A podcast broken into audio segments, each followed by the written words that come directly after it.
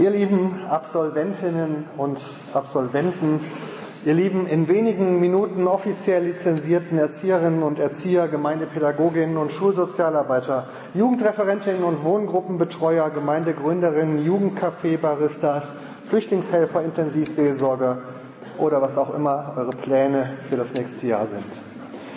Ihr lieben Eltern, Familien und Freunde, die extra heute dazugekommen sind, Liebe Schüler der anderen Jahrgänge und natürlich geschätzte Kollegen, jetzt kommt ein Blick in die Bibel. Und, naja, muss man anders erwarten. Von dort aus dann in unser Leben und in den Dienst, der euch bevorsteht. Den Predigtext aus Apostelgeschichte 8 habt ihr eben schon gehört. Und ich habe diesen Text, vielleicht habt ihr euch gefragt, vor allen Dingen deshalb ausgesucht, weil in der Mitte des Textes davon berichtet wird, wie die ersten Jünger aus Jerusalem kamen, um den Leuten in den neu gegründeten Gemeinden in Samaria die Hände aufzulegen und für sie zu beten und sie dann erfüllt werden mit der Kraft des Heiligen Geistes. Ich lese die Stelle nochmal vor. Als aber die Apostel in Jerusalem hörten, dass Samarien das Wort Gottes angenommen hatte, sandten sie zu ihnen Petrus und Johannes. Die kamen hinab und beteten für sie, dass sie den Heiligen Geist empfingen. Da legten sie die Hände auf sie und sie empfingen den Heiligen Geist. Genau das wollen wir gleich im Anschluss gemeinsam für euch tun. Nicht nur zwei von uns, sondern viele von uns. Und diese Geste der Handauflegung ist ja eine ganz alte biblische Geste, die ausdrückt, wir wollen euch segnen. Wir segnen euch, wir teilen euch etwas Gutes mit. Wir geben euch Gutes mit auf den Weg aus dem Schatz des Guten, was wir selber von Gott empfangen haben. Wir sagen euch unsere Rückendeckung zu, unsere Bestätigung und gleichzeitig beten wir für euch um die Kraft des Heiligen Geistes, die ihr für eure Arbeit und für euren Dienst brauchen könnt. Diese Kraft hat ja unseren Ursprung, ihren Ursprung nicht in uns selbst, sondern sie kommt von außerhalb. Sie ist eine Gabe, die wir von unserem Schöpfer, dem Schöpfer der Welt empfangen. Und deshalb beten wir für euch. Dieser Bibeltext ist ja in der Geschichte der Christenheit dann auch zur Grundlage geworden für viele solche wichtigen Handlungen, für Ordinationen von Pfarrern, aber auch für die Firmung, für die Konfirmation, für andere Aussendungen. Und da knüpfen wir an. Wir greifen auch immer auf diesen Text zurück, wenn wir so etwas machen. Insofern dachte ich, der Text passt heute Morgen ganz gut.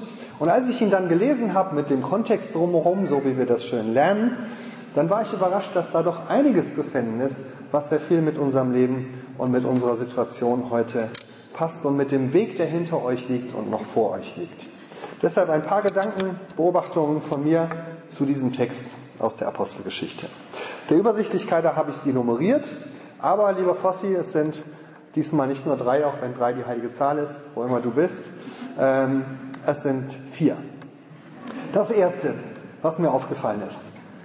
Eine Bewegung von Flüchtlingen wird zum Segen für eine ganze Region. In der Tat, die erste Missionsbewegung der Kirchengeschichte war offensichtlich eine Bewegung, die von Flüchtlingen ausging. Der Text handelt von Flüchtlingen, das wird nicht so ganz deutlich, je nachdem, welche Übersetzung man benutzt. Luther redet von Zerstreuung, das klingt so ein bisschen nach Freizeitvergnügen. Aber was hier wirklich passiert, ist ja eine echte Flüchtlingssituation, wie wir sie im Moment täglich auf den Fernsehbildschirmen oder auch vor unserer Haustür direkt beobachten können. Ich lese es nochmal vor. Es erhob sich aber an diesem Tag eine große Verfolgung über die Gemeinde in Jerusalem. Da zerstreuten sich alle in die Länder Judäa und Samarien, außer den Aposteln.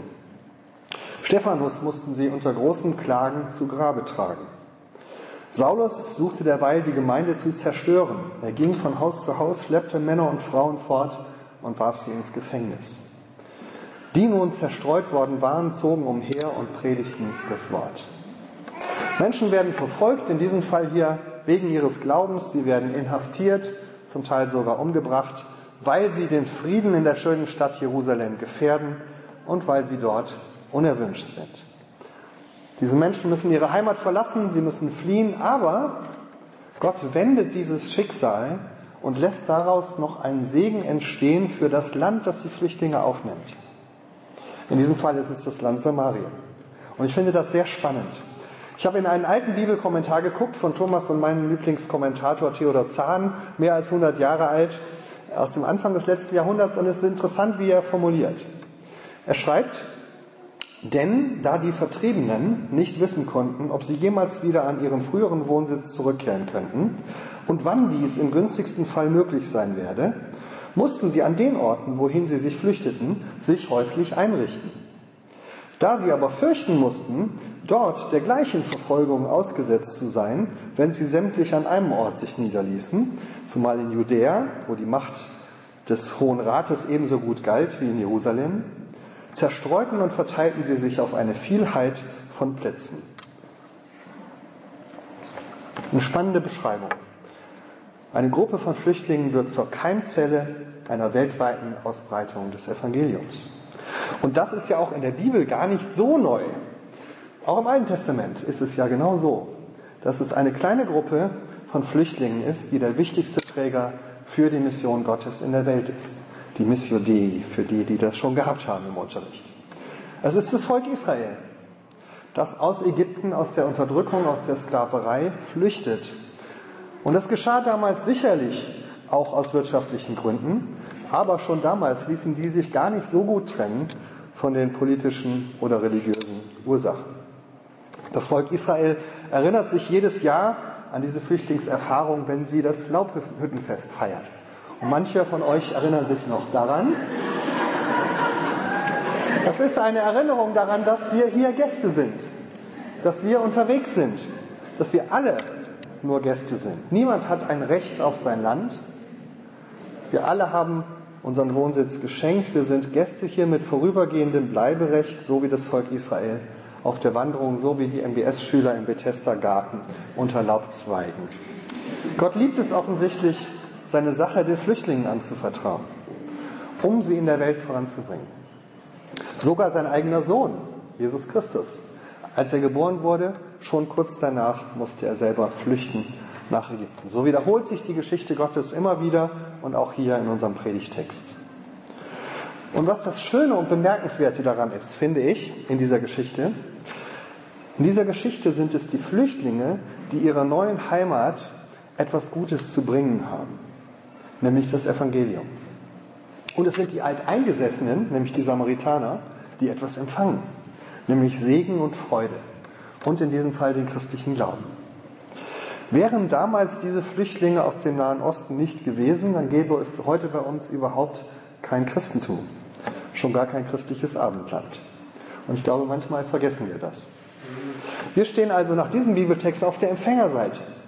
Die Flüchtlinge sind es, die uns etwas zu geben haben. Und ich finde, das lohnt sich an so einem Morgen mal drüber nachzudenken. Wir sehen ja oft in den Flüchtlingen wenn es gut kommt, Opfer, denen man helfen muss. Wir sehen auch viel Hass und Ablehnung, aber ich gehe mal vom Positiven aus. Das ist ja erstmal gut und richtig so. Und wir haben gerade in den letzten zwei Tagen in den Prüfungen immer wieder davon gehört, wie ihr an den Orten, wo ihr seid, in den Gemeinden, in den Einrichtungen, in den Kindertagesstätten, an vielen Stellen euch genau dafür eingesetzt habt, dass diese Flüchtlinge willkommen geheißen werden. In Flüchtlingscafés, in Sprachkursen, in Kinderbetreuungsangeboten, bei der professionellen Begleitung von unbegleitet reisenden minderjährigen, minderjährigen Flüchtlingen und an vielen anderen Stellen. Und ich glaube, das ist schon ein super Schritt in Richtung des Evangeliums zu leben. Aber unser Text nimmt uns noch einen Schritt weiter mit. Denn hier sind die Flüchtlinge nicht in erster Linie Opfer, Notfälle, um die man sich kümmern muss, sondern sie sind es, die etwas mitbringen und die die anderen bereichern. Und es sind die Samaritaner, die davon profitieren. Hier wird also der Opferhelferspieß einmal auf den Kopf gestellt. So wie so oft in der Bibel geschieht das, was wir eine Ermächtigung der Machtlosen nennen. Empowerment of the Weak. Und ich finde es spannend, wie wäre es, wenn wir die Flüchtlinge in unserem Land mit diesen Augen anblicken. Als Menschen, die uns etwas zu geben haben. Die uns vielleicht segnen können die uns mit ihrer Lebenserfahrung und ihrer Kultur bereichern können, von denen wir viel lernen können. Zum Beispiel, was es heißt, unter ganz anderen Umständen zu überleben, als wir sie gewöhnt sind. Oder was es heißt, seinen Glauben zu leben in einer Umwelt, in der das überhaupt nicht selbstverständlich ist. Wir können vom Reichtum dieser Kulturen lernen, eine andere Art Familie miteinander zu leben, eine andere Art zum Beispiel auch alte Menschen, Eltern und Großeltern bei sich im Haus zu behalten und äh, bei ihnen, mit ihnen zu leben bis zum Ende.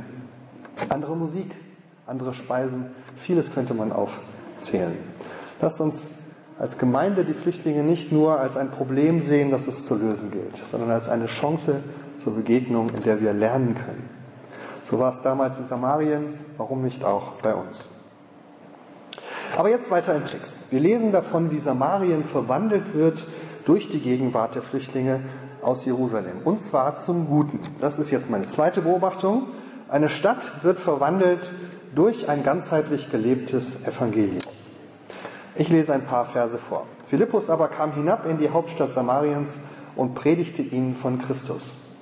Und das Volk neigte einmütig dem zu, was Philippus sagte, als sie ihm zuhörten und die Zeichen sahen, die er tat. Denn die unreinen Geister fuhren aus mit großem Geschrei aus vielen Besessenen, auch viele Gelähmte und Verkrüppelte wurden gesund gemacht. Das ist alte Sprache. Und es entstand große Freude in dieser Stadt. Hier sehen wir ein großartiges Vorbild für einen ganzheitlich arbeitenden, theologisch geschulten Gemeindepädagogen. Hier gibt es eine Einheit von gepredigtem Wort und heilender und befreiender Tat. Beides wird nicht gegeneinander ab, ausgespielt oder abgewogen, sondern es wird auf eine gute, ganzheitliche Weise miteinander verbunden. Und was passiert? Die Menschen werden gesund an Geist, an Seele und an Leib. Und das Ergebnis davon finde ich am schönsten. Es wird mit dem Satz beschrieben, und es entstand große Freude in dieser Stadt. Das ist genau eine Mini-Beschreibung des ganzheitlichen Ansatzes, den wir euch in den vergangenen Jahren gerne nahebringen wollten und ans Herzen legen wollten. Und ich finde immer, die Abschlussprüfung und auch dieses Jahr bestätigen immer auf eine ganz herrliche und bunte Weise, wie ihr genau diesen Ansatz in euer Leben mitgenommen habt und auf ganz unterschiedliche Weise in euren Arbeitsfeldern umsetzt und durchbuchstabiert. Theologisch kompetent, pädagogisch reflektiert, kreativ und mit viel Liebe umgesetzt. Und das Ergebnis ist eine verwandelte Stadt. Man könnte es auch nennen Transformation. Das ist das Fremdwort. Es ist ja ein interessantes Detail, dass die Bibel an dieser Stelle ausgerechnet gar nicht so sehr von veränderten Personen spricht, von einzelnen Menschen, sondern von gesellschaftlichen Größen. Das heißt da, das Volk neigte sich einmütig dem zu, was Philippus sagte. Heute würden wir sagen, die Gesellschaft hörte auf, äh, hört, horchte auf, hörte hin. Und am Ende heißt es auch nicht, ein paar Leute aus Samaria freuten sich, sondern es entstand Freude in der Stadt. Die Veränderung, die hier geschieht, ist also nicht nur die Veränderung in Herzen oder einzelnen Personen, sondern sie verändert Strukturen, sie verändert Regionen, sie verändert eine Stadt. Das Volk neigt sich dem Evangelium zu. Eine Gesellschaft wird verändert durch das ganzheitlich gelebte Evangelium. Und ich finde es ganz klasse, dass wir in diesem Text noch einmal kompakt beschrieben bekommen, diesen großen Schatz, den wir in den vergangenen Jahren am Bibelseminar oder am Marburger Bildungs- und Studienzentrum hatten mit dem Studienprogramm Gesellschaftstransformation. Diesen Schatz mussten wir leider dieses Jahr in andere Hände übergeben und abgeben und für uns ist das natürlich ein echter Verlust, aber es gibt einen tröstenden Gedanken für mich dabei. Wir haben vielleicht ein Studienprogramm verloren, aber ich glaube, wir haben einen Fußabdruck behalten, der sich nicht mehr auslöschen lässt, der sich auch nicht mehr wegdenken lässt aus dem MBS. Eine Prägung, die dieses Programm bei uns hinterlassen hat, die irgendwie so zu unserer DNA gehört, dass ich glaube, ähm, das wird irgendwie neue Wurzeln treiben oder neue Sprösse hervorbringen. Und deswegen möchte ich an dieser Stelle einfach nochmal euch ganz, ganz herzlich danken. Zwei Tobis habe ich schon gesehen heute Morgen. Da hinten seid ihr. Äh, Thomas, da auch noch einer.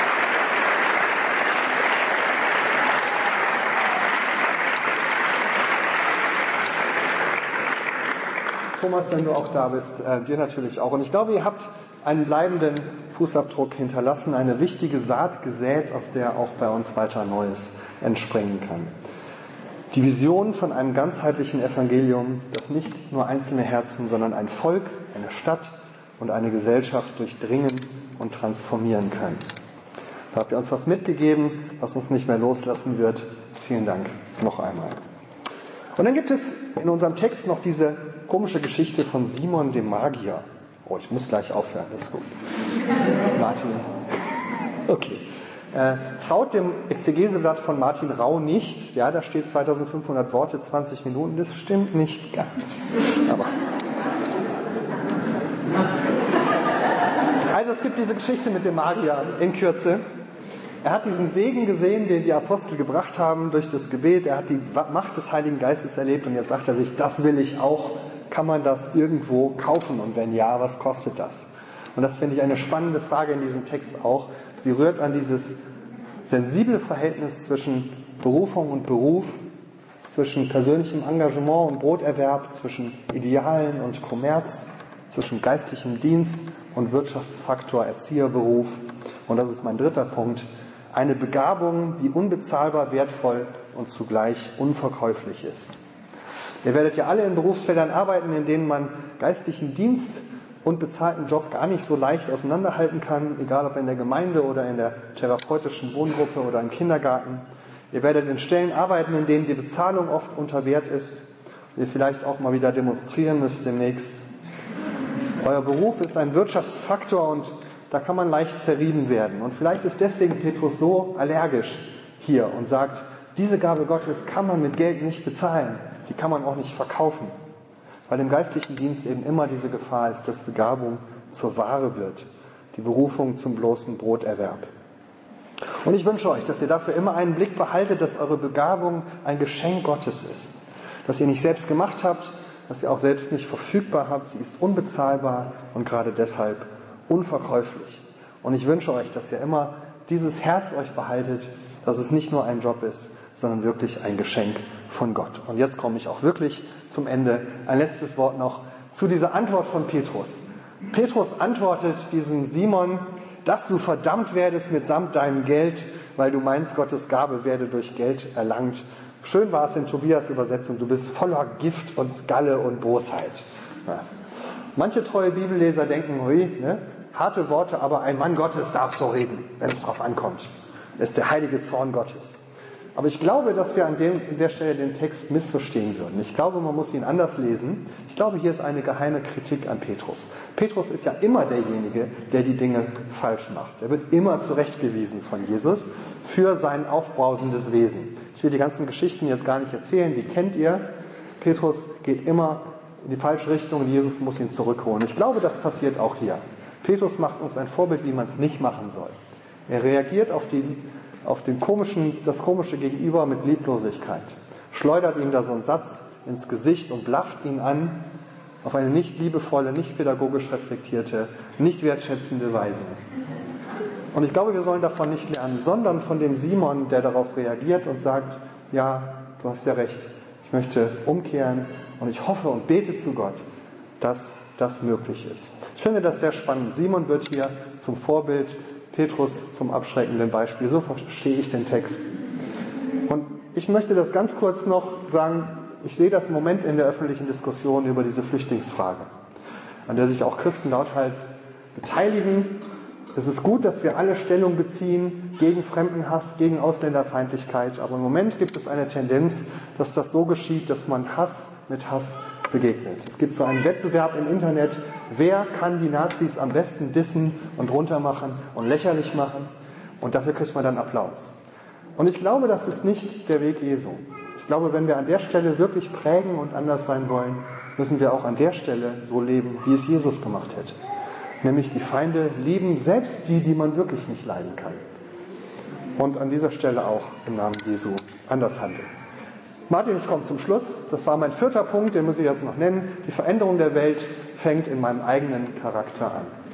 Das war die Lehre, die wir daraus ziehen. Petrus darf nicht nur anderen Leuten predigen, wie sie es machen sollen, sondern es muss in seinem eigenen Leben auch sichtbar werden. Ja, das waren meine vier Punkte. Sorry für die überzogene Zeit. Ähm, ich fasse sie nochmal kurz. Am Ende gibt es sie im Überblick. Erstens, eine Bewegung von Flüchtlingen steht am Beginn der Kirche und bringt Segen für eine ganze Region. Zweitens, eine Stadt wird verwandelt durch ein ganzheitlich gelebtes Evangelium. Drittens, deine Begabung ist unbezahlbar und deshalb auch unverkäuflich. Viertens, die Veränderung der Welt fängt in meinem eigenen Charakter an. Und im Mittelpunkt des Ganzen steht der Bericht vom Gebet mit Handauflegung und das wollen wir gleich machen. Vielen Dank fürs Zuhören.